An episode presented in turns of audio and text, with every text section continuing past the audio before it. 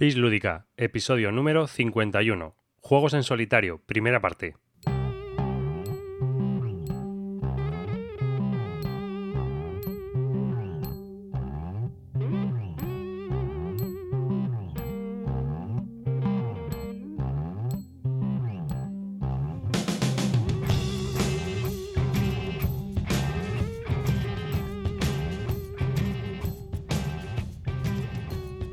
Bienvenidos a un nuevo episodio del podcast de Bislúdica, un podcast dedicado a los nuevos juegos de mesa. Yo soy David Arribas y os doy la bienvenida de parte de todo el equipo que forma Bislúdica. Este episodio, el episodio número 51 y el siguiente, el episodio número 52, están dedicados a los juegos en solitario. Estos dos programas han sido grabados del tirón y bueno, hemos participado yo, David Arribas, ha estado también Calvo, Álvaro y Félix de Te Toca Mover a ti, que también colabora con nosotros aquí en Bislúdica. Antes de comenzar con lo que sería el podcast en sí, me gustaría recordaros las formas de contacto que tenéis con nosotros. Una es nuestra página web, bisludica.com, que estaríamos encantados de que dejarais algún comentario allí. Podéis escribirnos también a nuestro correo a bisludica.gmail.com, aunque ya sabéis que a veces tardamos en contestar. Y por supuesto, si tenéis alguna sugerencia, duda o cualquier consulta, podéis hacerla a través de nuestro foro, donde sí que somos más rápidos contestando, que se puede encontrar en bisludica.com barra foro. También os recuerdo que estamos publicando unos podcasts cortitos, que no superan los 15 minutos de grabación. Eh, normalmente estamos publicando uno a la semana, excepto el parón que hemos tenido en verano, que siempre lo tenemos obligatorio para relajarnos y descansar. Y bueno, pues eh, estamos publicando más, más o menos como un podcast pequeñito cada semana para que dar salida a todas aquellas impresiones, reseñitas o cosas que hacemos normalmente que, mm, digamos, estamos sacrificando un poco calidad por cantidad, ¿no? Eh, grabamos comentarios o pequeñas entrevistas y las publicamos en un formato pequeño para que las podáis escuchar y que salgan más a menudo. ¿no? Tienen poca edición, poco montaje y enseguida están puestas en, un feed eh, sindicado para que os las podáis bajar en vuestro teléfono móvil o vuestro reproductor MP3 o en cualquier formato que queréis escuchar, incluido en, un reproductor en la página web. Estos pequeños podcasts se llaman Brevis Lúdica y voy a dejar un enlace en la lista de temas para aquellos que no los conozcáis, pues os invito a que los escuchéis. Y ahora sí, ahora os dejo pues con toda la tertulia que tuvimos sobre juegos en solitario, la primera parte.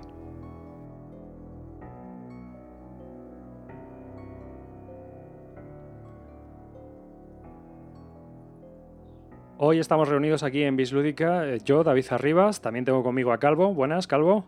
¿Qué tal? ¿Cómo estamos? Buenas noches. También tengo a Félix de Te Toca Mover a ti, que también colabora con nosotros aquí en Bislúdica.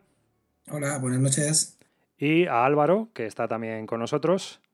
Hola, buenos días. Estoy hablando desde el otro lado del Pacífico. no tanto, estamos hablando, hoy estamos grabando por Skype. Estamos, nos hemos unido por Skype porque Félix vive en Albacete y hemos decidido pues grabar a través de, de, las ondas interneteras este podcast, este monográfico en el cual vamos a tratar juegos en solitario. Eh, yo no he jugado en solitario, soy el que menos ha jugado, apenas ha tocado este tema, pero tengo conmigo a tres monstruos de, esto, de los juegos en solitario, y vamos a hablar sobre ellos, sobre juegos, eh, qué jugar, cómo jugar, por qué jugar en solitario, etcétera, etcétera. Así que la primera pregunta yo creo que, es esa, ¿no? ¿Por qué jugar en solitario? Pues para mí por el, por el reto que, bueno, por dos, por dos temas. Uno, porque muchas veces me veo abocado a jugar en solitario porque no tengo pareja. Muy triste, pero es así. Y dos, por el reto que yo me supone, ¿no? Que me gusta pues ver qué es lo que he hecho una partida anterior, intentar superarme e intentar descifrar el sudoku, ¿no? Que me plantea el juego en muchas ocasiones. Yo tengo cuatro, cuatro motivos y los voy a decir por orden de prioridad, o sea, por el orden de más importante para mí a menos. El primero es probar y aprender un juego que me he comprado nuevo, porque me gusta, cuando explico las reglas de un juego, me gusta verlo probado el juego antes para, para aprenderla realmente bien. Entonces, eso lo hago siempre con todos mis juegos. Eh, posiblemente habré jugado en solitario a todos mis juegos para probar las reglas. No sé si una partida entera, pero al menos media partida sí. Luego, para mejorar estrategias, me gusta cuando alguna vez he jugado un juego de esto sí, que luego veo que es bastante profundo, que he jugado una partida, pues me gusta a lo mejor pongo una situación de tablero alguna vez para probar una estrategia o ver cómo funcionaría. La otra es por el interés por el evento histórico concreto de un juego, entonces en esto ya tienen que ser juegos temáticos y juegos bastante narrativos, por ejemplo, a mí me gusta mucho la historia, pues si estoy leyendo algún libro sobre Egipcio, pues Egipto, pues me gusta pues eso, probar juegos sobre Egipto y algún hecho histórico, algún combate, alguna batalla. Y luego por último, pues eso, cuando tienes tiempos muertos y no has podido quedar para jugar o no puedes jugar con nadie, pues para probar alguno, algún juego para divertirte. Pero ese es el que menos posiblemente para mí. Pues yo fundamentalmente juego porque no tengo gente para jugar. Normalmente no tengo, bueno, tengo una, persona que juego todos los entre, entre semanas, pero normalmente siempre no tengo grandes grupos con los que jugar, etcétera. Entonces, pues siempre busco eh, los juegos y para mí tiene un valor añadido si tiene una, una parte en solitario. Luego, segundo, lo hago por la conciencia, porque tengo una conciencia enorme que me dice que tengo que amortizar todas esas cajas que tengo abajo en mi casa. Y entonces todo el día me está diciendo, tío, ¿cómo te puedes comprar tantas cosas y no juegas? Y al final, pues juego ya por vicio. Y luego ya, pues, mm, si tiene una versión solitaria y me gusta, pues, sacar los juegos, tenerlo en mesa, tirar dados, pues no sé, el tacto también o sea, influye un poco todos los sentidos ¿no? de tener un juego en la mesa y poder jugarlo mejor que en un ordenador o en una pantalla. A mí con esto me surgen unas cuantas preguntas que os voy a hacer a los tres. Eh, la primera de ellas es, ¿por qué jugar a un juego en solitario de mesa en una mesa tú solo y no jugar, por ejemplo, con una consola o con el ordenador en Steam? Pues yo principalmente Steam porque no lo conozco y dos, eh, si es una consola, no sé, porque no hay el tipo de juegos que a mí me guste, que no hay juegos de mesa pasados a consola que estén realmente bien. Si no, hombre, sí, en iPad sí juego muchas veces a juegos así, pero prefiero jugarlos en mesa. ¿Por qué? No sé, por lo que ha dicho Félix, ¿no? Por el hecho de tocar el juego, por amortizar un poco el juego. Porque es más visual quizás, lo estás viendo desplegado y es más... Sí, eso me gusta bastante, el tener el juego desplegado y poder hacerte tus ideas y tus movidas en la cabeza viendo el juego, es mucho mejor que verlo en una pantalla. ¿Y tú, Félix? Pues la verdad que yo tengo un problema, es que juego a las tres cosas, que no las excluyo. Es que la verdad que tengo un no sé si soy un problema de, ludopatía o alguna historia, porque yo juego a la, videoconsola, juego al iPad, juego también eh, incluso al Yucatán o todos estos juegos de, que se juegan online y también, por supuesto, juego en solitario. Es decir, que no, no creo que sea excluyente. Cada momento, cada momento pues tiene su cosa. Hay veces que no me apetece sacar el tablero y ponerme a montar y me echo una rápida en, en el iPad. O hay veces que, que, lo que no quiero es pantalla, como dice Calvo, y lo que quiero es tocar fichas, tirar dados, oír el ruido, cagarme en la leche, porque así no, no, te cagas igual en la leche cuando tiras un dado y te sale un 6 en físico que cuando te sale un 6 en una pantalla, no es lo mismo, pues por eso. Entonces, pero la verdad que, que no, no soy excluyente, juego las, las tres variantes. Es que, por ejemplo, yo el tema de Álvaro, que hay veces que es para probar estrategias, pues puedo entender que prefiera hacerlo, claro, obviamente, en mesa que sobre consola, ¿no, Álvaro? Sí, claro, yo por mis dos principales motivos que juego en solitario, no puedo hacerlo en consola, porque si quiero probar, que es que quiero probar el mismo juego que he en ordenador y, poner una situación concreta y probar a ver qué, o una estrategia de varios jugadores, entonces, mm, aunque, aunque juegue en solitario, a lo mejor juego con dos jugadores para ver cómo reaccionan, y la otra, la de aprender las reglas, evidentemente, si tengo el juego en, el tablet o algo así, pues también me, vale, pero si no, normalmente no. Entonces, eh, yo esos dos motivos me hacen que no pueda jugar a consola, porque quiero jugar al juego que me he comprado de, mesa, quiero jugar a ese concreto, no a otro.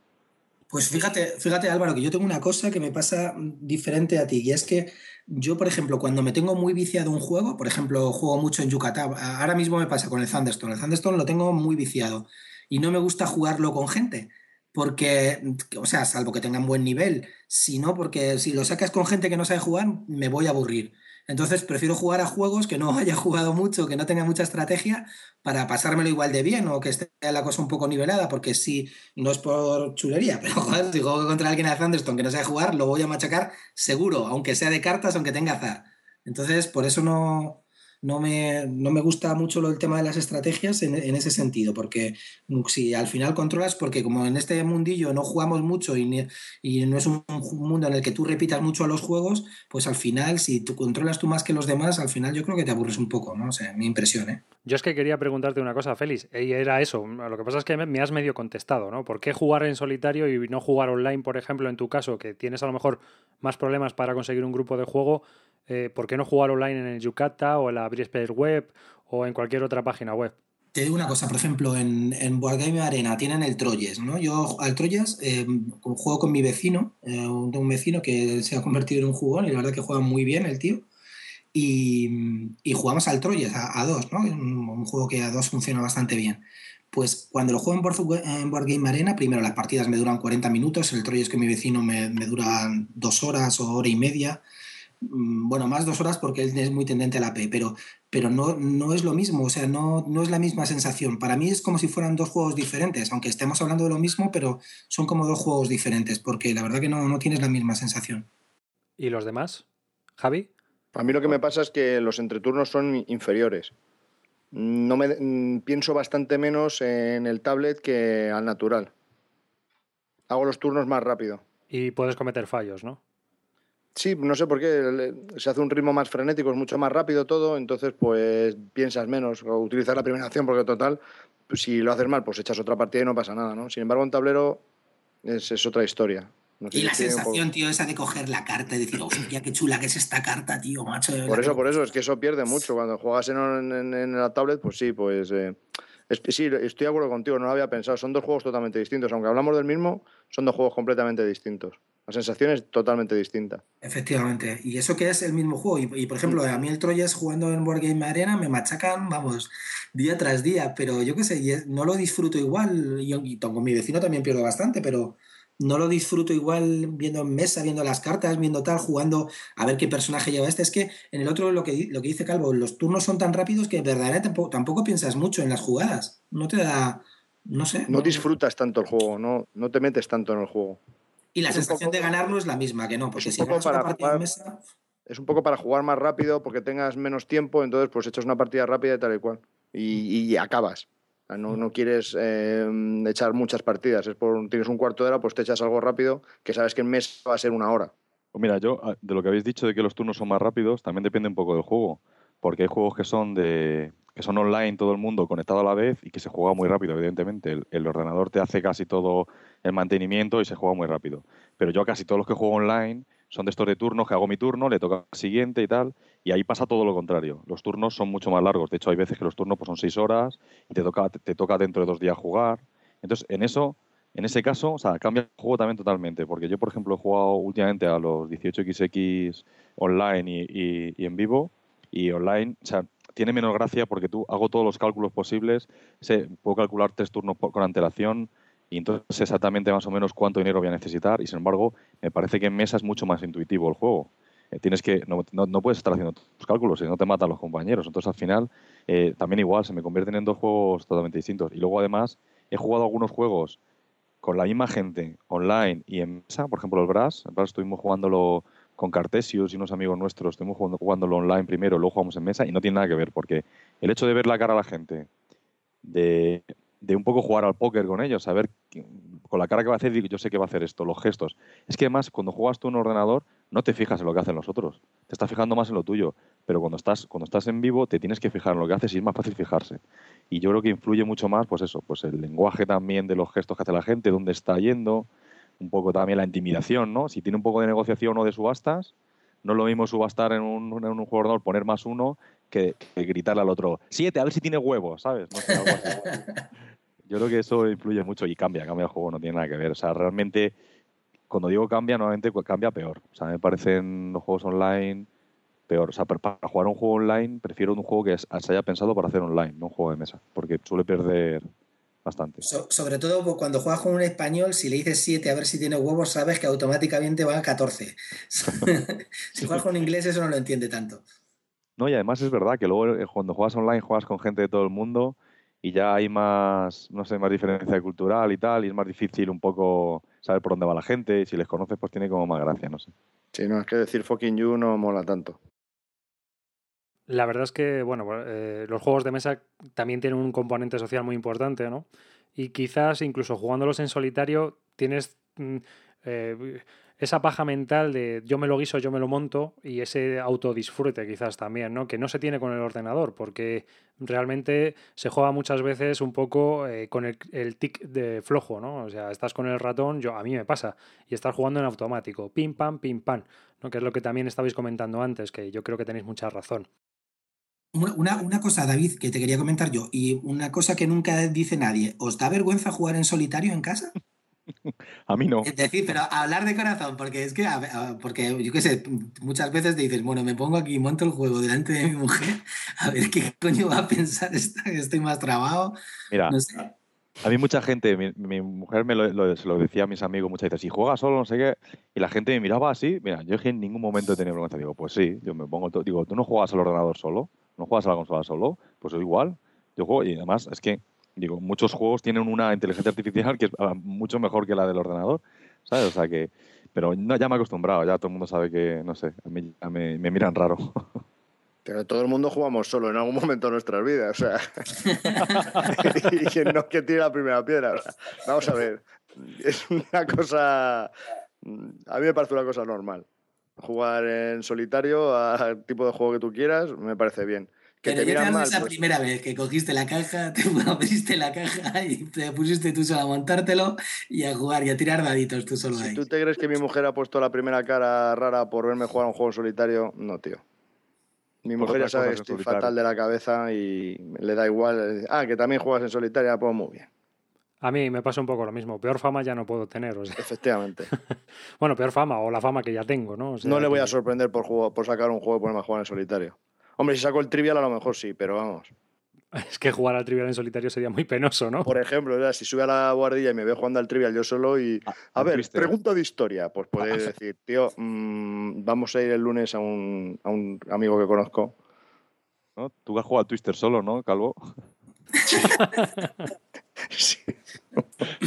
Pero eso, eso, habrá que jugarlo con una muñeca hinchable, ¿no? O algo así también. claro, claro. Es la IA, ¿no? Es que estoy con la IA aquí.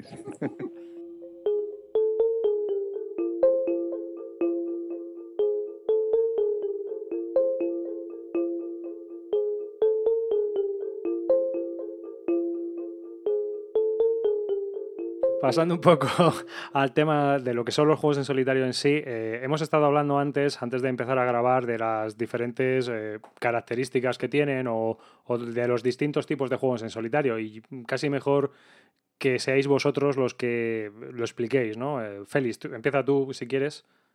Mira, yo generalmente lo tengo aquí escrito, me he puesto una chuletilla. Yo, ¿qué es lo que le pido de verdad a un juego en solitario? Para mí tiene que tener una serie de condiciones. Primero, que sea fácil de montar. O sea, que se monte rápidamente y no tenga que estar con un setup de la leche tipo agrícola que es cojonudo en solitario, pero no juego nunca porque tardo media hora en montarlo y no me mola.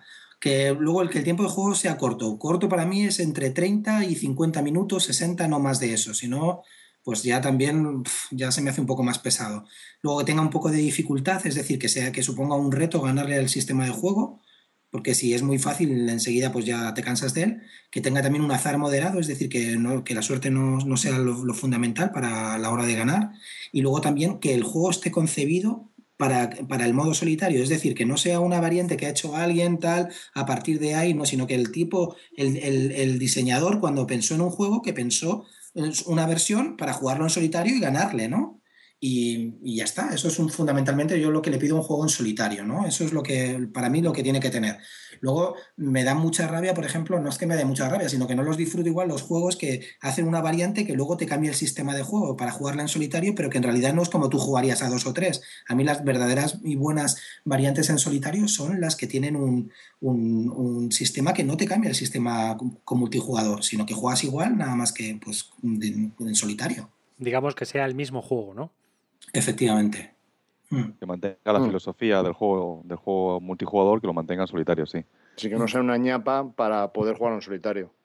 Yo, de lo que ha dicho, sobre todo lo de que se tarde poco en montar o no, a mí eso me importa menos, porque yo sí tengo una mesa, tengo suerte que tengo una mesa para mí, una sala, entonces yo puedo montar un juego, tardo, incluso hay días que solo lo monto y me voy.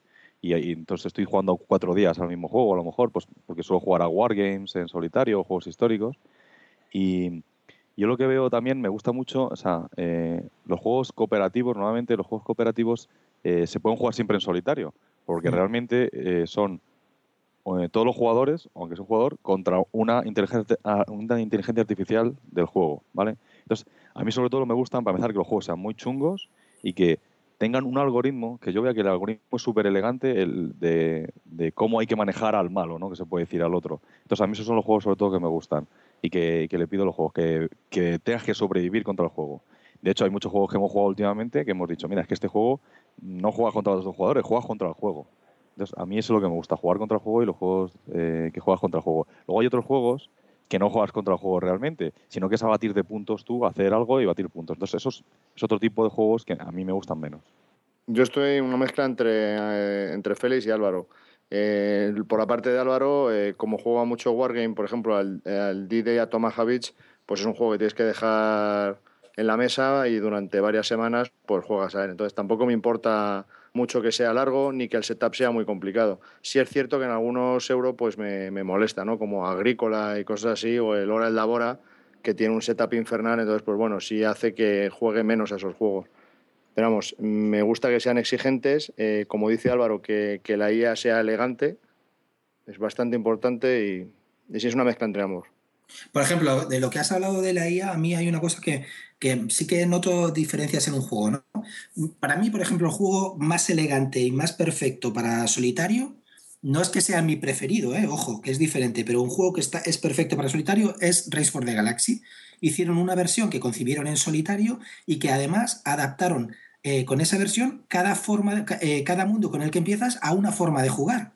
O sea, cómo jugaría una persona con ese mundo. Pues a lo mejor uno se centra más en la exploración, otro se centra más en la producción, etc. Eso para mí es perfecto. Joder, el tipo que lo pensó, lo pensó de puta madre. Es decir, pensó, mira, tú estás jugando contra alguien que va a jugar así y además le tienes que ganar y además es muy difícil ganarle. O sea, con lo cual, para mí ese es perfecto. No es que sea mi preferido, pero eh, la verdad que el tipo, el Tom Lemon este, se lo ocurrió bestial. Y es un ejemplo a seguir que no ha seguido mucha gente y que es una pena, porque la verdad que el Race for the Galaxy con su versión en solitario es muy buena como versión en solitario. Y eh, me gusta eso, superar una IA. No, no odio superar puntuaciones anteriores. O sea, porque para superar puntuaciones anteriores, pues bueno, es que no tiene emoción. O sea, a mí me gusta que alguien me gane, que yo le gane, que me cueste ganar, decirle, jódete que te acabo de ganar el último segundo, cosas de esas, ¿no? Eso es lo que me gusta. Digamos que a ti te gusta jugar contra el juego, no contra ti mismo. Hay mm, eh, sobre ese tema también de las modificaciones a los juegos, por ejemplo, una de las que yo he leído últimamente que me ha llamado la atención, no sé si conocéis de GMT el Night Fighter, que ha salido, bueno, salió hace unos meses. Y, ese, eh, ese es uno que, ¿No es uno que, es de dos jugadores, que uno que es una especie del director y tal? ¿o es eso? Sí, eh, la mecánica del juego principal es que uno ataca con los bombarderos y otro es el alemán y tiene que descubrir por dónde están los bombarderos y atacarles por la noche, ¿no? Entonces, digamos que hay como una especie de pantalla por donde va el del bombardero y le va diciendo al de los cazas si está viendo o no está viendo a sus bombarderos. Entonces, eh, hay un profesor de universidad eh, inglés, que es el doctor Sabin, que es, conocido porque hizo el juego este de Lost Battles, que era una caja enorme eh, que ah, salió... Bueno, no sé si también lo conocéis, que eh, es un profesor de, universidad de historia o de instituto. Y este hombre eh, utiliza mucho los wargames para enseñar historia. Y entonces eh, cogió el Night Fighter y hizo una versión en solitario para jugar. Y dicen que funciona bastante bien. O sea que las modificaciones que ha hecho en el juego, las reglas del juego, dan las sensaciones de jugar realmente contra un oponente. O sea que, que, yo creo que también puede haber modificaciones en los juegos que te permitan eso, ¿no? Jugar contra una inteligencia artificial que te puede ganar. Por ejemplo, hay otro, hablando de Wargames, hay otro que es el Labyrinth. El Labyrinth, primero salió una versión en solitario que hasta ahora solamente puedes jugar contra los, los yihadistas, ¿no? Pues la primera versión en solitario era pues un algoritmo que te iba diciendo las, cómo reaccionaba el, juego ante determinadas cartas o ante determinadas acciones tuyas, y luego el tipo, el autor, en una modificación posterior en, la revista, en la C3 esta de, GMT, sacó, mejoró ese, sistema. Entonces, eh, hombre, te puede gustar o no te puede gustar el juego, pero la verdad que el juego reacciona a como tú, a tú atacas. Es decir, es, como si estuvieras jugando contra otra persona. En realidad está sustituyendo, yo ya no sé si es bueno o es malo porque no, no lo he probado lo suficiente para decirte si es bueno o malo, pero me parece que, es, te da la sensación de estar jugando contra alguien que reacciona a lo que tú haces. Pero a mí de Labyrinth, mm, cuando estoy hablando con Javi, y Javi me lo podrá decir ahora mismo, es que el modo en solitario era un poco infernal con ese diagrama de flujo, ¿no, Javi? Total, total. Pero es que creo que lo que estaba hablando Félix es que ha debido sacar una modificación a ese diagrama de flujo. ¿Pero sigue siendo un diagrama de flujo o no sabes? Sí, sigue siendo un diagrama de flujo, claro. Eh, eh, otra cosa ya es como, es como en, Race for the Galaxy, una vez que descifras los símbolos, pues ya vas para adelante. Una vez que descifras el diagrama de flujo, es un juego que en realidad eh, te dice, estás jugando contra otra persona que maneja a los yihadistas de una forma optimizada y casi perfecta, sin fallos. Es decir, cómo reaccionaría normalmente a, las cosas que tú haces, ¿no? A mí eso me parece bien. Otra cosa es que ya el sistema de flujos no te gusta o no te convence, pero lo que yo... Efectivamente, yo, sí, yo quería puntualizar ahí que mi problema, David, no, no fue que, que yo pensase que el diagrama de flujos no funcionase bien, sino que yo no llegué a entenderlo, porque me hacía un lío terrible y no pude aprovecharlo. Esa, no, era, eh, yo iba por ese lado, iba por el lado de que eh, no era, o sea, que podía estar muy optimizado y muy conseguido, pero que no era muy ágil en el sentido de a la hora de jugar estar con el diagrama de flujo, a ver, ahora por aquí, ahora por allá. Efectivamente, para mí el problema era ese, que mm, requería de muchas partidas para poder entender el diagrama de flujo, del cual yo muchas partidas no dispongo al mismo juego. No quiero dedicarle muchas partidas, y más si no voy a aprovecharlo hasta dentro de seis partidas. Me para un poco, ¿no? Y aparte llevaba montón de horas eh, jugando y no me estaba enterando de nada. Entonces decidí que, sin criticar el diagrama de flujo, que podría ser bien, que por lo poco que vi, las acciones que tenían eran bastante eh, inteligentes, pues lo tuve que dejar. Entonces no me quejo del diagrama de flujos, sino tanto de la, la dificultad para aprender ese diagrama de flujos. Y lo que sí he leído es que una vez te haces al sistema, pues va muy bien. Yo creo que la gente que lo juega en solitario está bastante contenta y sobre todo desde la mejora y tal, la gente, otra cosa, claro, ya es que el juego te convenza más o te convenza menos, pero yo creo que eso es un camino a seguir, es como, como el Race for the Galaxy, ¿no? Es un camino a seguir para, para la gente que hace solitarios, que te dé la sensación de verdad que olvidemos el rollo este de supera tu anterior puntuación y vamos a tratar, si hacemos una versión en solitario, pues vamos a tratar de, de, intentar ganarle a un oponente que juegue optimizado, ¿no? Y que, que sea de verdad un reto. Batir tus puntos, por ejemplo, son como los juegos que hace V. Rosenberg, ¿no? Tú haces 50 y ahora que tienes que superar tus 50 puntos.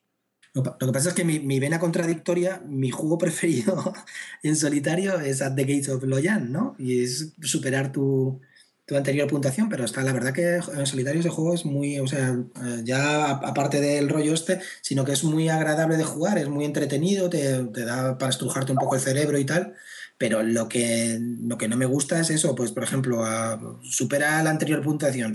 Pero V. Rosenberg hace buenos solitarios, por ejemplo, en el agrícola es supera esta puntuación y si superas pasas a una segunda, por ejemplo, haces como una especie de campaña. Pues pasas a la siguiente fase cogiendo alguna, quedándote algunas cartas que ya tienes. Eso está muy bien. En el PAX de Bert Einstein también pasa eso. Que tienes como son seis partidas seguidas y cada vez vas haciendo una cosa distinta si has pasado al nivel anterior. A mí sí me gusta, sí me gustan los, los puntos. Sí me gustan los puntos, la verdad, porque no solo porque quiero superarme por lo que he hecho, eh, por ver qué tal he quedado con respecto a otras partidas. Pero a lo mejor puedo pensar que he hecho una partida muy buena y no, y no ha sido tan, tan buena, ¿no? Aunque haya ganado, pero bueno. Bueno, lo que pasa es que lo puedes hacer dos o tres veces, pero la quinta vez no te sacas el juego para decir, a ver si me supero los 85 puntos que hice en el 2011. No, ya a mí yo creo que me mola más decir, bueno, a ver si le gano a este tío que no le he ganado nunca o que me cuesta mucho ganarle. Me gusta más eso, no sé, pero claro, eso ya es cada uno.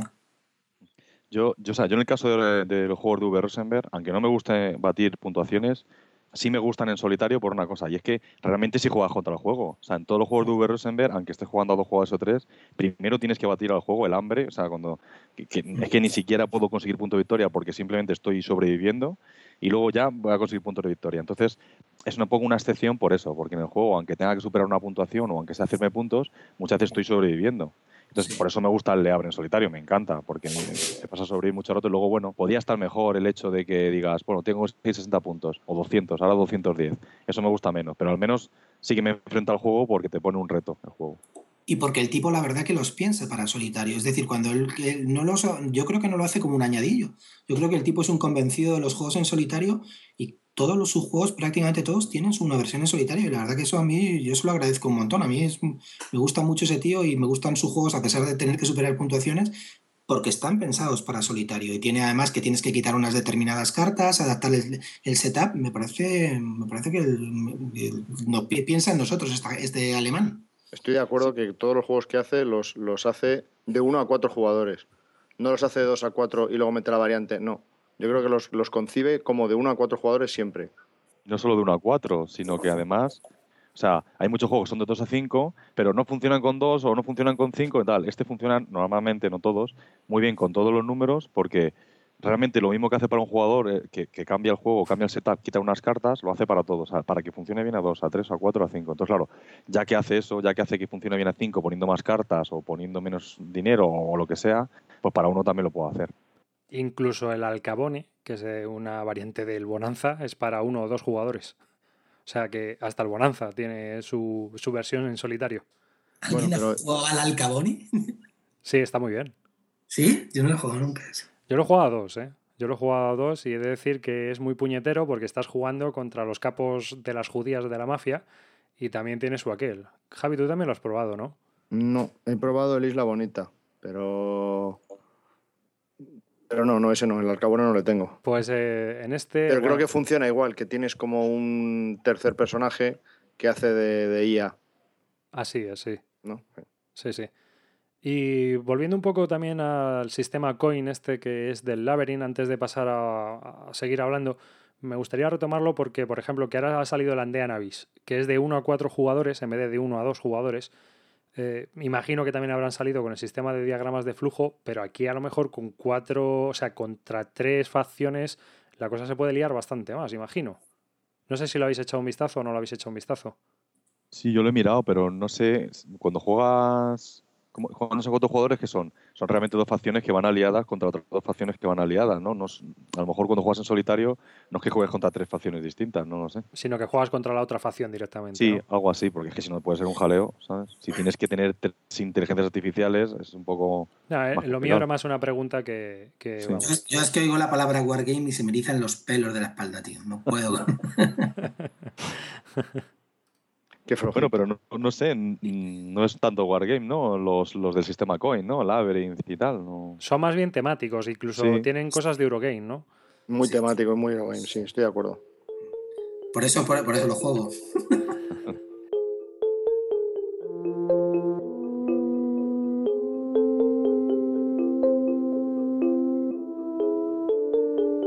Sobre, eh, bueno, hemos estado hablando de las adaptaciones y estamos hablando un poco de ahora de los juegos que también están pensados para jugar con uno o más jugadores. Aparte de los de V. Rosenberg, eh, ¿habéis probado alguno más, incluido Race for the Galaxy? Pues yo he probado Thunderstone, que me parece que tiene una versión en solitario también muy, muy buena. Es decir, eh, la versión en solitario de Thunderstone te obliga a jugar de una manera como jugarías con cuatro personas, es decir, muy agresivo. Tienes que ir enseguida al, dungeon, ¿no? Tienes que ir enseguida a cargarte monstruos. No puedes estar tonteando mucho en la aldea y comprándote el mejor equipo, como por ejemplo una partida de dos jugadores en Thunderstone pues es un poco hacer, hacerte tu mazo mejor que el del otro y un poco en, menos tiempo. Pero ahí puedes, pues un poco recrearte, ir a la aldea, hacer tal, o si él se va cargando, pues tú te vas cargando para que no se vaya mucho, etcétera. Pero aquí no, aquí es súper agresivo, es decir, desde el primer momento los monstruos van entrando como si dijéramos a una especie de mazo del enemigo que suma los puntos y él te va sacando puntos y ahí tienes que superarle tú, ¿no? Y entonces es un, es un sistema que, es, que, que te hace ser mucho más agresivo, como jugarías con cuatro personas y la verdad que a mí me gusta mucho, ¿eh? Continuando yo con, aparte, del Thunderstone, continuando yo con un deck building game, he probado la Ascension también eh, para, para, uno. Y tiene una ahí bastante, bastante curiosa porque va quitando cartas del tablero central que son directamente punto de victoria para él. Entonces, pues tienes que jugar un poco con el tablero central para ir quitando las cartas que le resten puntos a él, ¿no? Que no le sumen tantos puntos a él, porque él se va a llevar siempre dos cartas más situadas que tienen una colocación, se van poniendo en el tablero, van entrando por la izquierda y van saliendo por la derecha. Entonces las dos que estén más a la derecha se las va a llevar él. Entonces es una lucha para ver cómo qué cartas llevarte para que no se vayan moviendo tanto. Bueno, la verdad que está también muy bien. Es, un, poco, es un poco como el Thunderstone. ¿eh? El Thunderstone es, salen las, los bichos de, primera ronda y se van metiendo para, para el mazo de, como si dijéramos, del rival, ¿no? Es un poco así, que va quitando también cartas y te va metiendo nuevas. Sí, sí, es un poco muy, es muy es bastante parecido, sí. ¿Y no modifica un poco el juego con respecto al original? O sea, si juegas con otros jugadores. Sí, sí. Es que, por, lo menos en el Ascension, lo que pasa en el Ascension es que eh, cuando tú juegas eh, con, más gente, es, mm, es el hecho de robar eh, lo que tengas en la mano y eso lo juegas. No te da para hacer muchas estrategias, la verdad. Sin embargo, en solitario sí hay que pensar qué cartas quieres dejar en la mesa y qué cartas no. Eh, en cambio, en el Thunderstone te hace, por ejemplo, tú cuando juegas una partida a 4 a Thunderstone, normalmente hay el que primero empieza a entrar en el, en el dungeon, es el primero que se va a la partida, porque la partida enseguida se acaba a 4, se acaba muy rápido. Entonces, yo creo que mm, la forma de jugar en solitario es como si estuvieras jugando para cuatro, es decir, te obliga a, no recrearte mucho en la aldea y a ir a, hacer un, mazo competitivo que empiece a machacar a monstruos, porque como si, si, te, si, o sea, si te distraes mucho haciendo, cogiendo muchas cartas de aldea, los puntos que te saca la IA luego ya son insuperables, es decir, te puede sacar al principio 50 o 60 puntos si no te, si no te vas espabilando rápido. ¿eh? Madre mía. Sí, yo lo que vi del Thunderstone cuando lo, tenía y lo jugué en solitario era que efectivamente que se podía hacer con un mazo de puntos de victoria muy rápidamente y tú no tener tiempo de reacción. Por eso, es que tienes que, ahí claro, es lo que te cambia. Por ejemplo, yo te digo, en una partida 2 es, es, mucho más estratégica, ¿no? Porque tú ahí vas cogiendo, ves lo que va cogiendo el otro, lo que vas cogiendo tú, y ahí, pues bueno, pues ahí puedes un poco, mm, pues un poco jugar con el timing, ¿no? Jugar cartas de tal, si ves que le está cogiendo mucho del dungeon, pues tú tienes que ir al dungeon, pero, pero aquí es, un poco más, ¿no? no ahí la, la partida no se fuerza, pero a 4, como uno vaya muy agresivo arriba, o, empiezas a ir tú, o los puntos que te sacas son, son, son irremontables. Pues lo mismo pasa con la, con, en solitario. Pues, y, oye, la, Ascensión, yo lo he jugado solo a tres, no lo he jugado a uno, pero me da la sensación por lo que has contado y por lo que estuve viendo que es más, tiene más interacción a un jugador que a tres. Es raro, ¿no? Pero a, tres jugadores llevamos cada uno nuestro rollo y no veas lo que están haciendo nosotros, pero a uno te obliga a ver lo que hace la inteligencia artificial. No, no es, que, no, es que te obligue, sino que tienes que ver qué cartas te llevas que tengan punto de victoria suficiente, más que los que vas a dejar para que se los lleve la Claro, por eso digo, te obliga más a mirar lo que le dejas a los otros. Sí, sí, total, total. Claro. Sí, porque cuando en, Ascension, en multijugador, eh, yo creo que una de las pegas que tiene es que, sobre todo con el básico, con las expansiones, el juego mejora muchísimo. Pero en el básico, realmente, cuando estás jugando contra otro jugador, lo que haces es coger las mejores cartas que puedas. No hay más, más historia. Con lo que puedas comprar, compras lo mejor que hay y ya está. Bueno. Qué bueno es la Ascension de, en, en, iPad, ¿eh? Hablando de la Ascension, qué bueno Dice la, la, Dice la carta que ha estado 15 días en, en, India y creo que ha jugado 250 partidas al ascenso. Eso que no se lo quería comprar, pero se lo dije y... Yo creo que es una de las mejores implementaciones que hay de juego de mesa para tableta porque aparte de que eh, es súper ágil de jugar, es súper entretenido y la verdad que aunque como juego de mesa quizás no sea no destaque, pero sí que es muy agradable de jugar en, digital, ¿no? Es curioso. Yo lo juego en digital, yo nunca me lo compraría para mesa, pero en digital lo juego bastante. La verdad que sí que me gusta. Y junto al Leabre, lo, por ejemplo, el, problema que tiene el Leabre, que tiene una buena implementación, es que la IA es una basurilla cósmica, porque vamos, que le gane yo, que he jugado en vivo cinco partidas al Leabre, al, a los tres expertos mayores sin, sin pestañear, me parece que es un poco de coña, ¿sabes? Porque... Es que eres muy bueno, tío. No, no, no, en el de Abre te digo yo que en el de Abre me coge cualquiera y me, machaca porque no, no juego bien. he jugado en mesa cinco o seis veces, ¿no? Pero creo que la IA, o sea, es un juego que está para mí está muy bien hecho, muy, muy bien implementado. De hecho, ha hecho que ame profundamente otra vez el de Abre. Me, me ha vuelto a gustar mucho este juego porque le, veo un montón de posibilidades, pero la IA, si tú te dedicas a embarcar y eso, pues no, no te supera. Es difícil que te gane la IA.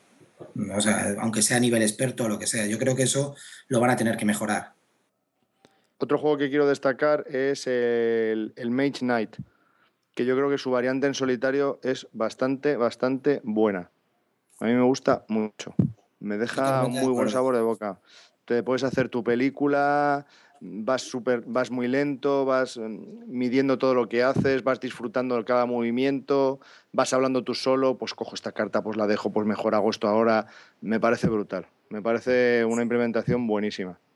Sí, sí, totalmente. De hecho, yo el Make Night creo que solamente lo jugaría con uno, o sea, en solitario, que lo juego ya, o con dos. Nunca jugaría con tres o con cuatro el Mage Knight, porque me parecería, bueno, lo, la API que, puede, que genera ese juego es bestial, porque es que la verdad que te da tantas posibilidades, es, alucinante, de verdad. A mí me parece, me parece lo que, lo que más se parece a un juego de ordenador que he visto por ahora. Sí, lo que pasa es que a ti lo que te echará para atrás es el setup, ¿no? Que es un poquito... Fíjate que el setup no es tanto como la duración, porque la verdad que el Maze Night se te va dos horas, dos horas y media. Sí, sí. Y, otro juego que quería destacar, perdón.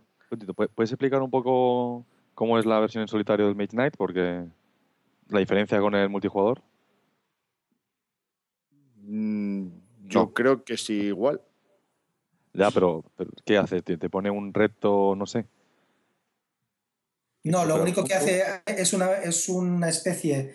Bueno, tú tienes unos una carta del rival que tiene unos contadores encima, que, bueno, de las piedras estas de maná, si son dos o tres colores los que tiene cada vez, y, tiene su baraja, ¿no? Como si fuera otro jugador. Entonces, cuando eh, sacas la baraja, sacas una carta y si coincide una de las piedras con, eh, no sé, tienes que correr un número de cartas, ahora no me acuerdo del número. Si coincide la carta que has sacado, la última, con uno de los colores de la piedra de maná, si por ejemplo es una carta verde y tienes una piedra de maná verde, pues pasa como una más. Y si pasa toda la baraja, se acaba ese, ese día y se pasa a la noche. Es decir, lo que hace un poco es como marcador de ronda, ¿vale? O sea, es un poco que lo que te hace es eh, marcarte el timing, ¿no? Que tiene la un temporizador, hace de temporizador. Y una vez que ya lo tienes, pues eh, cuando se pasen las dos o tres, me parece que son tres, días que tienes para, para pasarte, para conquistar una ciudad, pues si no lo haces, pierdes la partida. O depende de la misión, pero, pero eh, el, objetivo es el mismo en, la, en, la, misión que cojas, el objetivo tienes que hacer el mismo. Lo que pasa es que la IA está pensada actuando de temporizador para ir limitándote eh, los turnos que vas a tener por ronda. Vale, pero ese es otro, otro tipo de juego entonces, que no es ni superar, ni superar al juego, o sea, ni vencer al juego, ni superar unos puntos, sino es un temporizador simplemente. No, claro, en la misión tienes un objetivo y si no lo haces en ese tiempo, pues no, no la consigues. Ya, pero es un temporizador. O sea, tú no, tú no interactúas con el, con el otro jugador o... No, hace exactamente de temporizador. Lo que pasa es que, como bien ha explicado Félix, dependiendo de los manas que vayan saliendo, pues ese temporizador se puede acelerar o no. Pero es ¿Tú puedes jugar con eso? ¿Tú puedes jugar con, a ver, voy a intentar decelerarlo o acelerarlo? No sé. No puedes, ¿no? Incluirlo. No, pero sí te hace que no sepas exactamente cuántas rondas vas a tener. Vale, vale. Hasta que acabe el día. Sí, sí. Te lo puedes imaginar, pero si tú tienes, son seis cartas por ronda y tienes, pues si puedes pensar cuántas van a ser. Sí, pero puede ir más rápido o más lento. Vale. No, más lento no. Puede ir algo más rápido. Yo, Magenite, he jugado una partida a, tres, a cuatro jugadores, una a dos y otra a uno. Eh, a tres y a cuatro es un puto infierno. Te salió barba, como los tebeos de Mortadelo y Filemón, ¿no? Hasta que llega tu turno te salía barba, tío. Sí, sí, tiene un tiempo muerto ahí porque la gente tiene que optimizar su mano como pueda. Y luego a un jugador, pues bueno, pues sí, la verdad es que yo creo que es un, juego para uno o dos jugadores. A dos jugadores la partida estuvo entretenida. Luego para mí tiene otros problemas, ¿no? Porque el juego es cojonudo, es un juego buenísimo, pero es un Eurogame durísimo. Y yo, como juego de aventuras, creo que no es un juego de aventuras. Entonces, tiene bastantes carencias para ser un juego de aventuras. Pero como juego, eh, si le tengo que catalogar como juego, es buenísimo, la verdad. Pero, hombre, la verdad que te da mucha libertad. Es decir, tú como, para jugar en solitario, ahí sí que no estás marcado. Te da, lo único que te marca son las cartas que te salen, pero tú puedes moverte, conquistar castillos, conquistar madrigueras, irte a las ruinas, explorarlas, tontear haciendo, eh, yendo al, poblado a comprar cosas, pero si en tres, en la visión que hay, hay solamente una en solitario. Yo todo el mundo luego habla de que puede jugar las demás, pues adaptándolas un poco, pero la única que hay para solitario de las misiones que hay solo, solamente es una. Si no conquistas, me parece que son o, descubres, no, no conquistas, sino descubres dos ciudades, pues si no lo descubres antes de la tercera noche o antes de algo de esto, pues no, no la superas, ¿no? Entonces, eh, la verdad que la, libertad, bueno, es dentro de un orden porque tienes que, tratar de, ir con el timing que, que te va marcando el otro jugador. Sí, porque está muy ajustado. Cuando estás jugando a dos o tres, pues bueno, si ves que los otros están perdiendo el tiempo por ahí, pues tú también lo puedes perder. Aquí no no se puede perder el tiempo. O sea, tienes que tener una idea muy definida de dónde quieres ir, qué quieres hacer. Si no estás muerto, no llegas.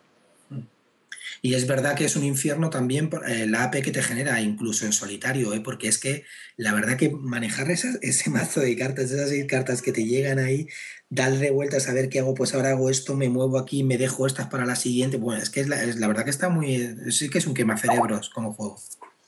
Es un juego muy, muy duro. Sí, sí, desde luego. Otro juego que quería destacar, mm, quizás sea el último de los que tengo, aparte del, Ghost Stories, que me parece que su versión en solitario pues está bastante bien, pero como soy muy malo a ese juego, pues me parece imposible.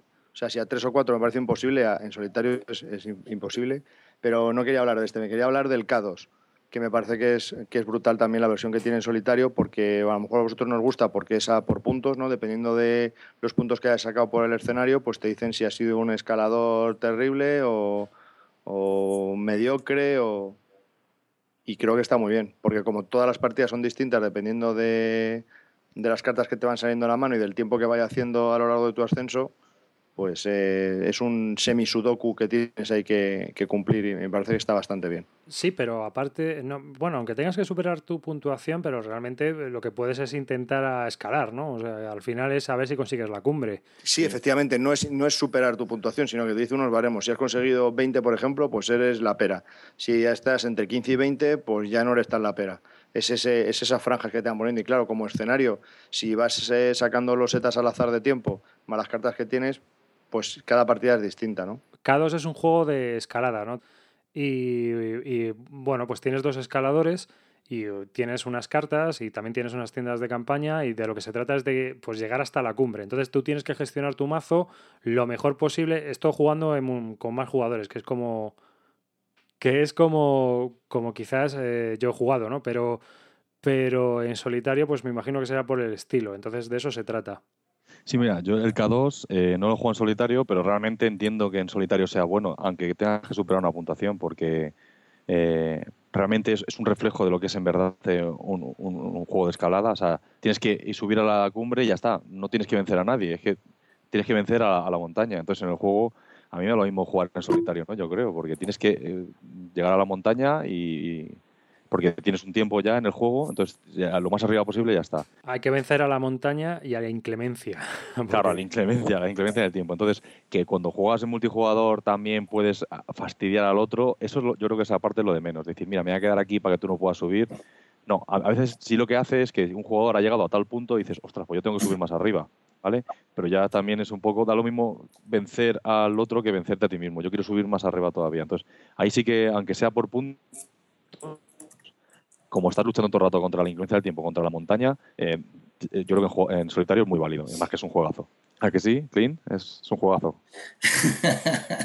bueno, es que eh, Álvaro y yo siempre tenemos una historia con el K2. A mí K2 es un juego que no me gusta nada, que todo el mundo habla bien, que es muy temático y tal, pero es que la verdad que no, no, no muy bien, gracias, ya has dado tu opinión. Muy bien, muchas gracias. Eh, siguiente juego.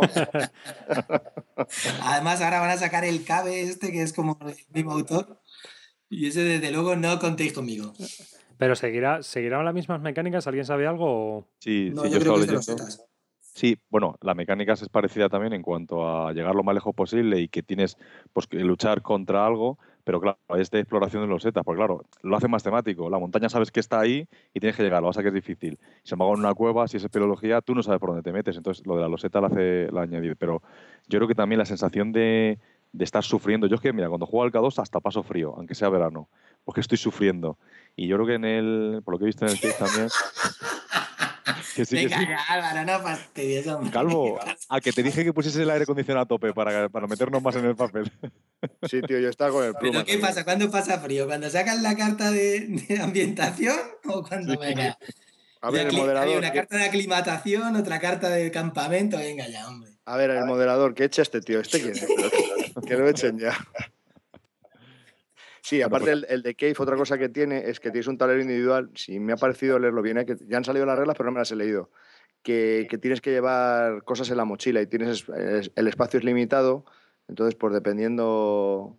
¿No? ¿No has leído algo tú de eso, Álvaro? Sí, sí, es de, de objetos. Saber qué objetos quiero llevar, porque una loseta concreta, por ejemplo, necesito eh, una cuerda para poder bajar, pero en otra necesito luz, o en esta necesito una especie de, de, puente para poder cruzar un mini río. Entonces, va mucho también sobre la gestión de los objetos, una especie de gestión de mano, imagino que será. No, no, no he leído la regla, solo he leído descripciones del autor. pues Félix, ya nos contarás. Que, coste, que coste que, bueno, si Álvaro siente eso jugando al K2, siente frío, yo cuando juego al Thunderstone me entran ganas de ir a la cocina, coger un cuchillo, bajar a, mi garaje y cargarme a cuatro ratas. claro que sí.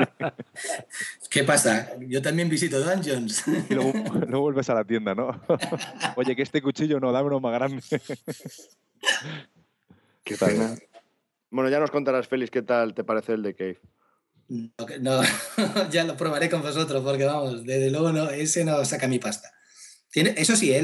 lo que sí que es verdad que a mí me gusta es el arte gráfico y, los juegos y los componentes que tiene. Aunque son un poco cutres, siguen siendo los mismos componentes de la escalada. Se entiende que los, escaladores también son espeleólogos porque son los mismos son los mismos maples. Pero la verdad que sí que el arte gráfico sí que me gusta, ¿eh? las portadas y todo, la verdad que sí, sí me gustan. Bueno, también quería hablaros de otro juego que me gusta un montón en, solitario, que es el Peloponés. El Peloponés tiene, es increíble, pero es un juego de apuestas que funciona bien en solitario, aunque no se lo crea nadie. Funciona muy bien porque tú vas sacando unas losetas y en realidad tienes que elegir una de las que sacas, ¿no? Es, en realidad es como si estuvieras jugando con cuatro o cinco, ¿no? Y, eh, pero que bueno, que no te las quita nadie porque es como si fueras tú siempre primero, pero pero está muy bien, ¿no? Porque el, sistema de, las apuestas, pues es, un poco así, ¿no? Solamente eliges una y luego lo tienes que acomodar para sobrevivir en tu, en tu, en tu territorio y la verdad que es un juego que, dura 15 o 20 minutos, pero la versión es, me gusta mucho y tiene como un modo campaña tipo agrícola, es decir, tienes que superar una puntuación, si luego la siguiente la superas tienes que hacerlo con otra ciudad y empezando con más trigo, y si esto lo superas, esa puntuación la superas, pasas a la siguiente, otra ciudad diferente, empezando con más trigo y piedras, cosas así, hasta superar las ocho ciudades. La verdad que, que si alguien tiene el Peloponés, le recomiendo que pruebe la versión en solitario, que es muy que es muy, muy entretenida ¿eh? y dura muy poco, se monta en nada y menos, es, es ideal para mí. Se monta en, en, 5 segundos, está montado. Juegas, las partidas duran 25 minutos como mucho y las decisiones que tienes que tomar son importantes, porque sí que es verdad que Peloponés es un juego que, que cuesta sobrevivir, ¿eh? porque es muy fácil que se te vaya a la mierda tu ciudad con las catástrofes o que se te pierda la población.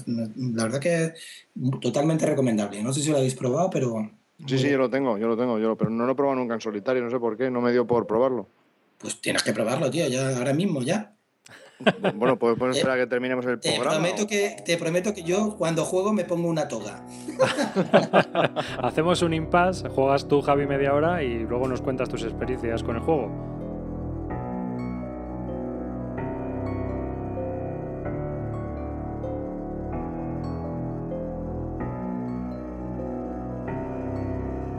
Una cosa que has comentado, Félix, y que a mí me gustaría un poco ahondar en ese tema, y es que, bueno, últimamente, eh, durante estos últimos años, ha habido como un advenimiento de los, de los, juegos en solitario, ¿no? Cada vez salen más juegos con la posibilidad de jugar en solitario o juegos que están diseñados en solitario. Eh, antiguamente esto estaba un poco centrado en lo que eran los wargames. Y llegando desde ese pasado, yo por ejemplo recuerdo juegos de Avalon Hill que eran como el B-17 Flying Fortress, el Patton y alguno más, ¿no? Como el de San Nazaire, el, el Rey sobre San Nazaire. ¿Te acuerdas tú de ese, Álvaro? Pues yo de ese no, no he jugado, creo. Eh, pero todos estos juegos. Y sí, pero sí, yo, tenía algún wargame en solitario, pero era, napoleónico, me parece. Yo tenía alguno de, de los 80 o por ahí. Pero todos estos juegos, eh, a mí me gustaría comentar que eh, mm, realmente eran juegos en solitario, pero no tenían toma de decisiones, que es a lo que yo iba, ¿no? Félix, tú has comentado que el Pelopones tiene un montón de tomas de decisiones jugándolo en solitario, y en cambio en estos juegos realmente a lo que te dedicabas era tirar el dado y mirar en tablas. Bueno, escucha un montón, un montón. Quiero decirte, la, única, en realidad el juego del Pelopones es solamente tomas una decisión, que es elegir una loseta entre cinco, pero en el juego eh, con más con multijugador es lo mismo es elegir la, loseta correcta y que esa loseta pues luego te ayude a, que no te hundas, nada más. Es decir, no es que, no es por ejemplo como en el Magenite, que ahí sí que tomas decisiones, ¿no? Pero este tienes que tomar una loseta correcta para un juego de subastas, que en realidad es lo mismo. Es, en el juego de subastas es subasto o no subasto, entro a este o no entro, ¿no? Pero en realidad solamente te llevas una por ronda, ¿no? Y tienes que procurar pues acertar con ella, claro. Sí, pero tienes que tomar una decisión. Pero en cambio, en estos juegos antiguos eh, más que jugar en solitario, de lo que se trataba era de una especie de, estudio histórico. ¿no? Tú jugabas al Flying Fortress B-17 y digamos que lo que eh, al jugar te enseñaba cómo funcionaban los raids de los B-17 cuando bombardeaban Alemania, cómo les atacaban, eh, qué tipo de daño sufrían esos aviones. Era un poco como una especie de... vivías una historia, pero realmente tú no, no tomabas una decisión, no decidías cuál era la suerte real de, ese avión o de ese tanque, ¿no? Sí, realmente yo creo que esos juegos eh, estaban hechos más para eso, para porque el, uno de los motivos que he hecho yo para jugar, que son un evento histórico y que tú lo vas recreando, a veces sí que te dejan tomar una pequeña decisión, o a lo mejor en el setup qué, qué tipo de tropas eliges o qué tipo de naves, pero luego realmente durante el juego lo que ves es una especie de película que, que, tú vas desarrollando con la tirada de dados y que puede cambiar y que no te lo esperas, ¿no? Un poco, un poco de ese rollo era.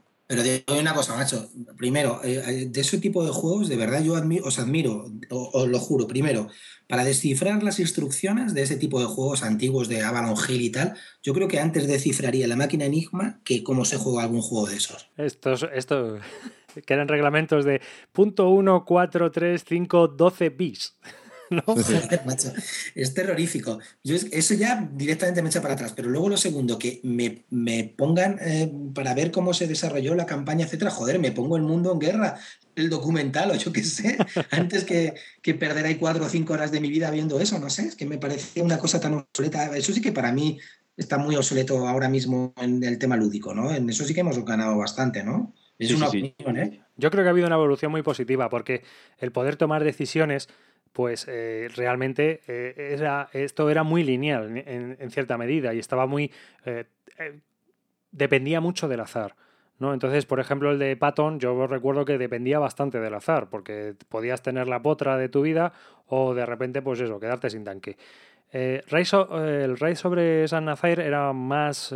había que tomar alguna decisión más pero realmente todos estos juegos eran un poco así. Y, hasta hace poco realmente los Wargames en solitario no han pegado ese, salto, ¿no? que, luego nos contará Calvo.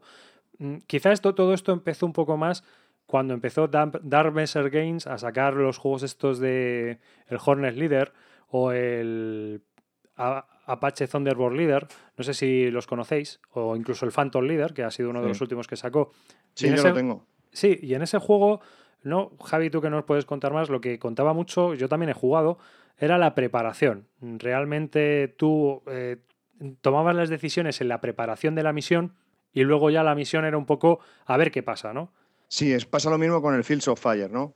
Que tú tomas una decisión de qué es lo que quieres hacer con tus tropas o con tus aviones en el caso del, del Phantom Leader y luego ya la, la secuencia de juego, pues va encaminada a que tú ya no hagas nada, ¿no? Entonces va a basar todo en las decisiones que has tomado previamente.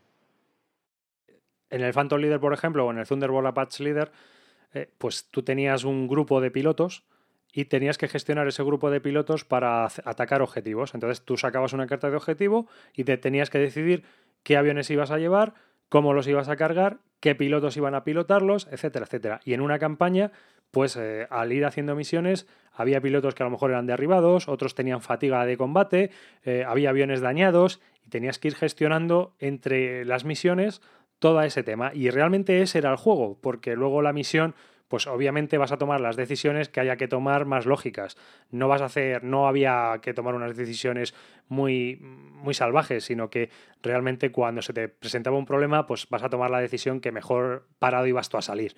Sí, quizás sea un poco distinto, o sea, perdón, que quizás sea un poco más fácil el hecho de que si te falta un piloto, pues pones a otro, uno mandas hacia la izquierda, hacia la derecha, o sea, tampoco tienes mucha decisión que tomar, aunque sí eh, lo que me gusta de estos juegos, que son los que menos me gustan, es el planteamiento que tienes que desarrollar, ¿no? Que eso a lo mejor es la mitad del turno, es el desarrollo que tú tienes que, ejercitar en tu cabeza para, ver cómo plantear la solución, porque luego la otra mitad del turno es, igual de rápido que, ¿entiendes? ¿no? Que muchas veces piensas mucho más en lo que tienes que hacer al principio que lo que, lo que dura el turno.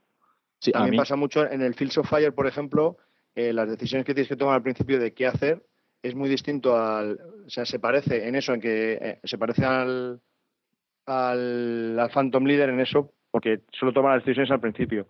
Pero a diferencia del otro, en el Fields of Fire, como es tan abierto, puedes tomar cualquier tipo de decisión. Tú sabrás lo que quieres hacer. Si utilizar bengalas, poner amarillas, si avisar aquí, mandar la tropa para allá, si llevar la radio, si no. O sea, tienes tantísimas opciones que es que de verdad es, abrumador. Y luego ya el, juego te sigue. Y cuando termina el turno, otra vez tienes que pensar qué quieres hacer yo juego algún juego de estos, incluso no son wargames con temática de guerra, sino también es muy parecido a los wargames, pero he jugado uno que es de rugby, ¿no? El Between the Post.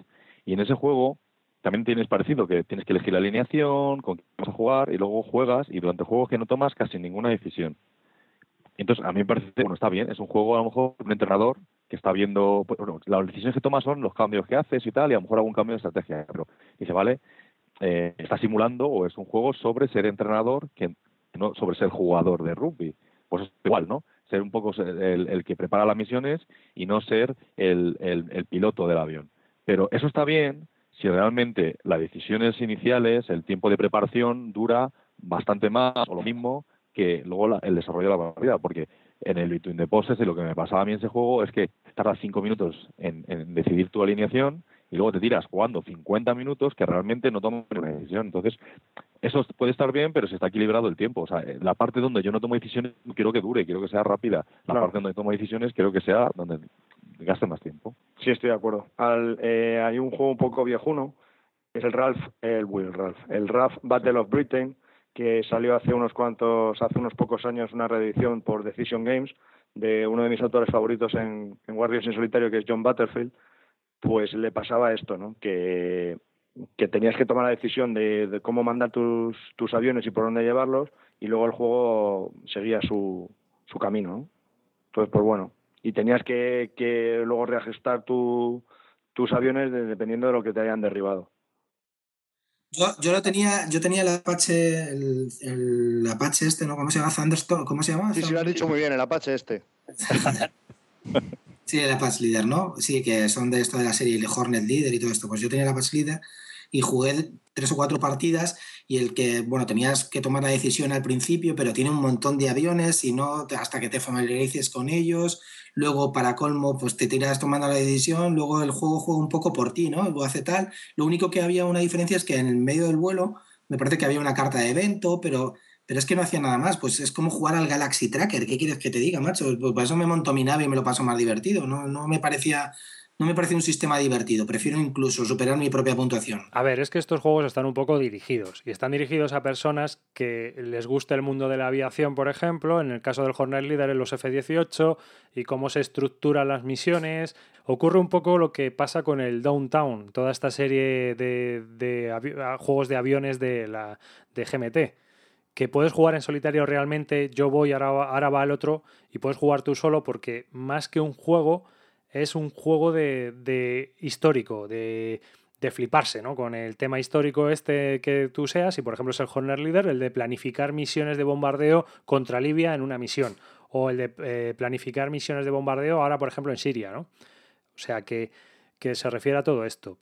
Y una cosa que también tenía yo en mente, y que ahora me lo está recordando Javi por el chat, es eh, los juegos, el Silent War, estos juegos monstruosos en solitario. ¿Qué, ah, ¿Qué opináis sobre ellos?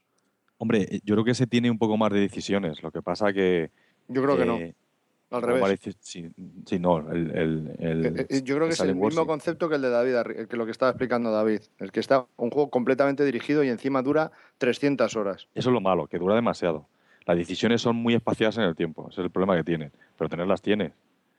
Ya, pero ¿tú crees que te compensa, y seguro que Feli me va a decir que no, eh, ¿tú crees que te compensa tener tan pocas decisiones en 300 horas de juego? A mí no, por eso digo, el problema es, o sea, decisiones tiene al final, si te tienes que jugar toda la campaña, dices, vale, pues he hecho decisiones, pero claro, es que entre medio, entre cada decisión, tengo que tirar 18 dados, no sé qué, pierdo mi hilo, pierdo el hilo de la estrategia. Ese es el problema. Muchas veces eh, lo que quieres es que sea un poco fluido el juego y que sepa lo que estás haciendo tú, pero es que no. Que es una, eso sí, es una simulación perfecta.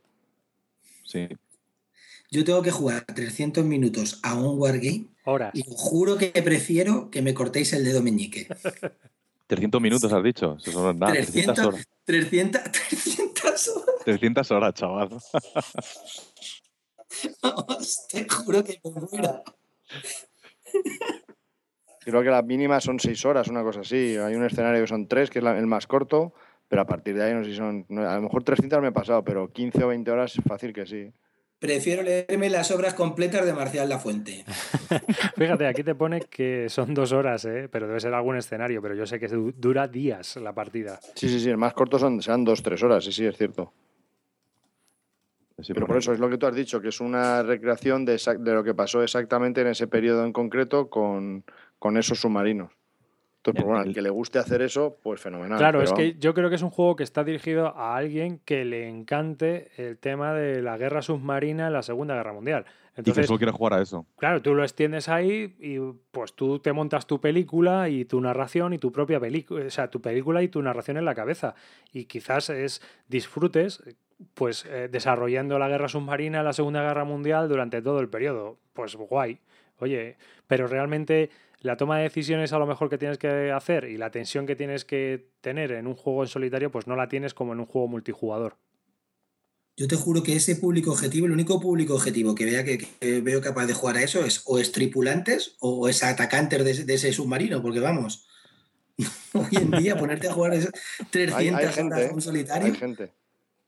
Y luego encima la cajita cuesta, ¿cuánto era? 60, 80 pavos, ¿no? Bastante, cuesta bastante. Sí.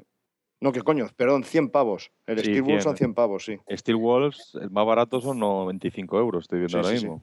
Es verdad. Es que es un juego bastante duro, o sea, que y bastante grande y bastante monstruoso, por eso lo he comentado, ¿no? Digo, es un juego monstruoso en solitario. Y otro que salió, que acuérdate, Javi, que tú y yo estuvimos leyendo un poco las reglas y lo dejamos porque nos pareció infernal, solo ya la, la, eh, hoja de ayuda. Ah, ya, el de las Malvinas. El de las Malvinas. Where is the Discord? Este te va a encantar, Félix, te va a encantar. Eh, la secuencia de juego. no, no, escucha, escucha. La secuencia de juego, pues ya sabes, lo típico, ¿no? Empieza el A, el B, el C.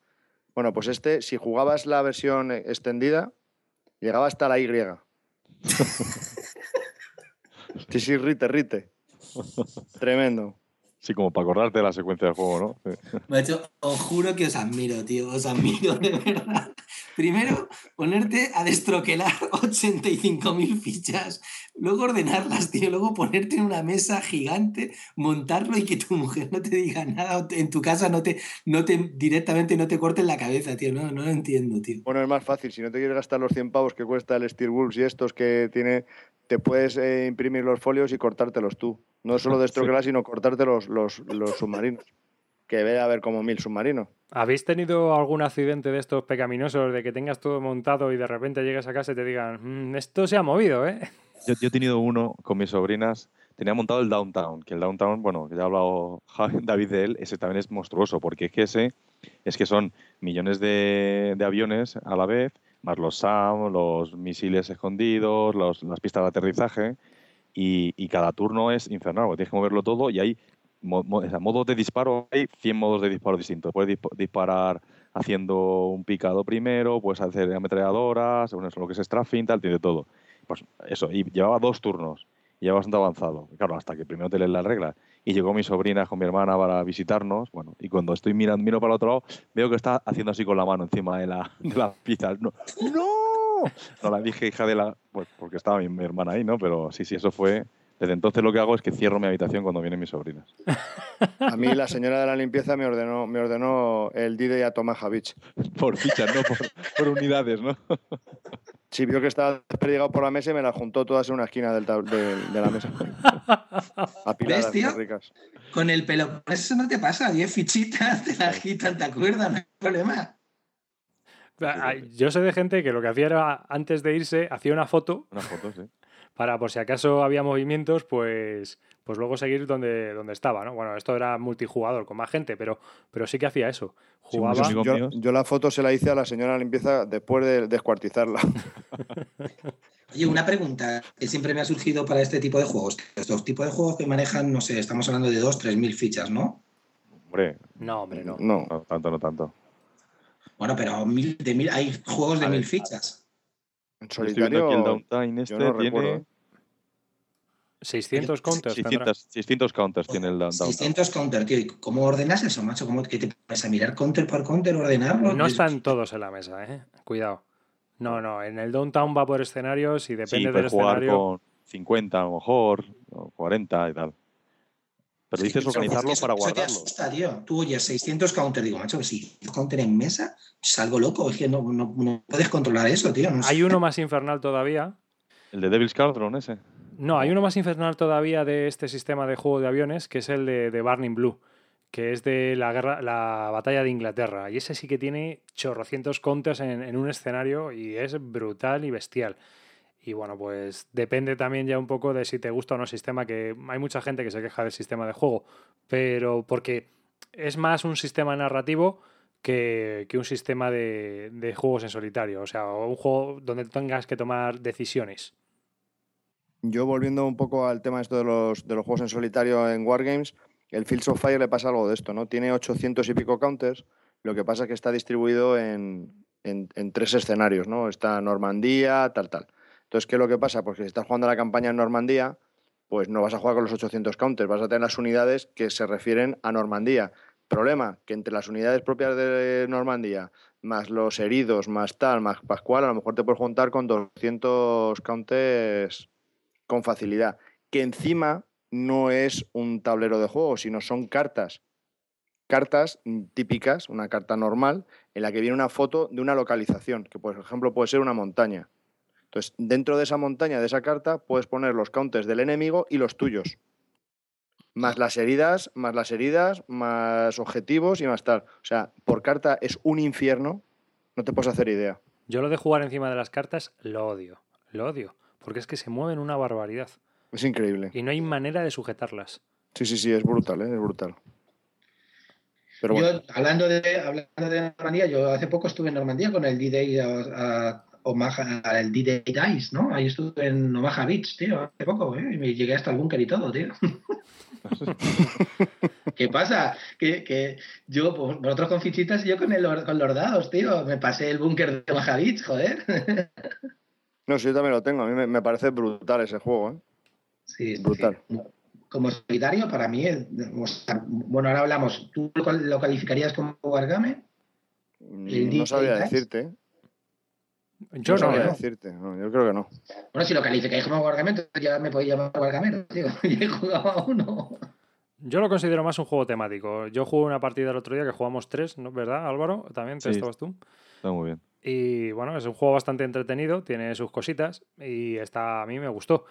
Pero bueno, el tema está en que quizás eh, eh, no haya mucha diferencia ¿no? entre el solitario y el multijugador realmente, porque el multijugador, el multijugador es como un solitario competitivo, aunque te puedas ayudar, pero el solitario, bueno, pues eres tú contra los alemanes.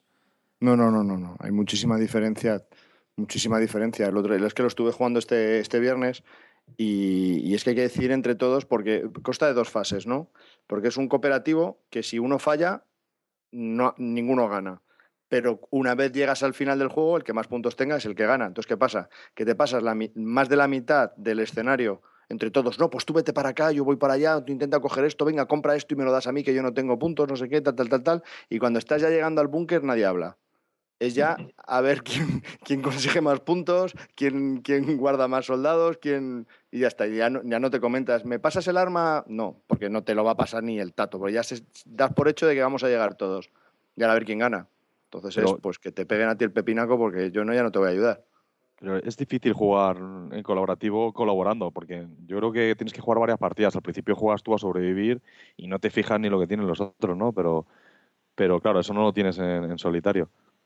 Pero también hay, aquí este es curioso, ¿eh? porque este mezcla dos tipos de, de o sea, dos tipos de, de, sistemas de los que hemos hablado de solitario. Mezcla el primero que tienes que superar un, un reto, como es llegar al búnker, y luego hay puntuación. Y es decir, tú puedes jugar ese escenario varias veces y, tienes que, tienes que superar tu puntuación, pero aparte tienes que superar, como si dijéramos, al sistema, ¿no? A mí ese sistema combinado me gusta un montón. Sí, es parecido al de Abre y, los de Rosenberg. Es jugar contra el juego, o sea, juntar contra el hambre y luego además, pues eso, conseguir dos puntos de victoria. Son como dos... Además tienes que cambiar el modo, ¿no? Primero estoy sobreviviendo y ahora después de sobrevivir, vale, ya sé que puedo llegar al final, ahora voy a hacer puntos. Entonces, en los primeros momentos o las primeras partidas que todavía no sabe jugar muy bien, lo que hace quieres es sobrevivir, ¿no? Y luego ya dice, bueno, ya, yo sé que sobrevivo bien, ahora tengo que intentar maximizar mis puntos. Eso está, está muy bien. Y en el D-Day sí que es verdad que tienes que tomar decisiones, no es solamente tirar dados. Primero, las, las, decisiones con los dados es, eh, joder, no, no, son, no es evidente con lo que tienes que coger. Bueno, sí. que todo el mundo dice que lo primero que tienes que coger son soldados, soldados, soldados y luego ya lo demás, pero luego entre qué especialistas elegir, el tipo de arma, el tipo, o sea, las herramientas que coger, la verdad que me ¿Por dónde vas? También. Muchas decisiones que tomar, muchísimas decisiones. Cuando avanzas. Es un juego muy entretenido y, encima pues es muy narrativo, ¿sabes? O sea, te, eh, tiene una mucha inversión en el tema, que si cojo el bazooka, que si cojo la radio, que si paso por un campo de minas, y todo tiene efecto en el juego y todo como que está encajado. Y aunque no es muy armonioso el juego y muy elegante, eh, sí que cumple su cometido perfectamente, la verdad. Lo único que yo le veo que es que carne de expansión fija, fija, vamos, o sea, para aburrir. ¿No? tiene, cuatro, tiene, cuatro o cinco expansiones ya, ¿eh? En el escenario 2 hay un momento muy concreto y muy divertido. En una de las zonas, que está izquierda-derecha, pues en la derecha, si te vas a la derecha, solo puede haber una unidad. por lo que las demás unidades van hacia la izquierda. Vale, ¿qué pasa? Que el- eh, la metralleta que te está dando se pu- puede ser eh, anulada con fuego de mortero. Esa es una carta que en teoría le dijimos al que se iba a, a la derecha que la cogiese él, porque el fuego de mortero no te salva al sitio donde estás, sino al área de al lado. Entonces hay que convencerle al otro para que se gaste los dineros, se compre la carta y la utilice sobre los demás. Vale, entonces ahí sí que hay, hay bastante Y ahí, interacción. Sí, sí, sí. ahí sí. temita. mola, mola. Porque Fue muy tonto y no, no nos pidió nada a cambio. Yo le hubiese pedido bastantes cositas, pero bueno. Claro, eso voy a decir, ¿cómo le convences de que haga eso? Dice, no, yo estoy aquí, grupo, estoy tío, contentísimo Por el bien del grupo. Claro, Y sí. dijo, venga, va, me voy yo. Eso, eso fue una, una decisión curiosa, ¿no? Porque no- yo me fijé mal en el mortero, pensé que era para la misma área, como todas las cartas. Y cuando vi que era el área adyacente, dije, hostia, tío, tienes que pillarte esta carta tú para ir para allá, que eres el único que tiene el, el especialista necesario para ir a esa área Sí. y, y nos salvas a los demás. Vale, entonces es también el escenario, ¿no? Lo que te da que colabores o no. Sí, es que hay mil escenarios. Entonces, Claro, claro, es que, es que jugá- jugamos al de, al de entrenamiento realmente. Y claro, me imagino que en ese pues no tendría mucha interacción, o no le hizo apostar al, le hizo apostar al diseñador no meter mucha interacción para que fuese más sencillo, para que puedes ir a tu bola, ¿no?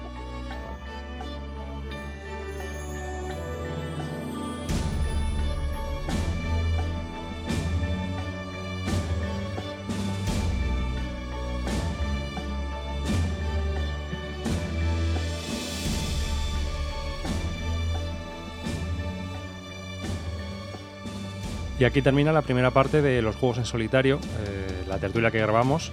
La semana que viene publicaremos el episodio número 52, donde terminaremos esta, esta charla tan entretenida que tuvimos. Y antes de despedirme, me gustaría recordaros las fórmulas de contacto, que os recuerdo que son nuestra página web en bisludica.com, donde podéis dejar vuestros comentarios.